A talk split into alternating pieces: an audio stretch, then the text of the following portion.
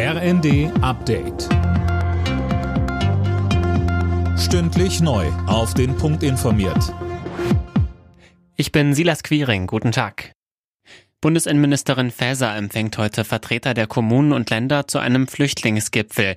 Mit dem Treffen reagiert die Bundesregierung auf Hilferufe vieler Städte und Gemeinden, die sich mit der steigenden Zahl Geflüchteter überfordert sehen. Johannes Schmidt. Wegen der vielen Neuankömmlinge werden mancherorts bereits wieder Turnhallen zu Erstaufnahmeeinrichtungen umgebaut. Es mangelt an Platz zur Unterbringung, aber auch an Geld, um die Versorgung der Menschen zu finanzieren. Innenministerin Faeser hat deshalb schon im Vorfeld des heutigen Gipfels mehr Hilfe vom Bund versprochen. Die Zeit drängt, denn Experten rechnen für den Winter damit, dass die Zahl Schutzsuchender noch weiter steigt. SPD, Grüne und FDP ringen weiter um die Frage, wie es mit den deutschen Atomkraftwerken weitergeht.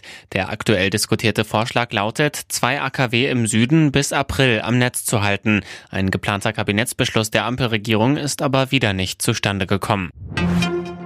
Die G7-Staats- und Regierungschefs beraten heute über die jüngsten russischen Raketenangriffe auf mehrere ukrainische Städte. An der Videoschalte wird auch der ukrainische Präsident Zelensky teilnehmen. Bei der Videoschalte soll unter anderem über mögliche Konsequenzen für Russland beraten werden. Der CDU-Außenpolitiker Jürgen Hart sagte im ersten ich würde mir wünschen, dass man in diesem Format bespricht und auch anschließend zu Ergebnissen kommt, wie das Sanktionsnetz angesichts dieser Terrorangriffe noch enger gewebt werden kann, wo vielleicht Schlupflöcher in den Sanktionen noch besser gestopft werden können. Schottland lässt ab heute prüfen, ob es ein Unabhängigkeitsreferendum ohne Zustimmung aus London starten darf. Darüber verhandelt der oberste Gerichtshof in Großbritannien. Schottland will im Herbst 2023 eine Volksabstimmung über die Unabhängigkeit von Großbritannien abhalten. London lehnt das ab. Alle Nachrichten auf rnd.de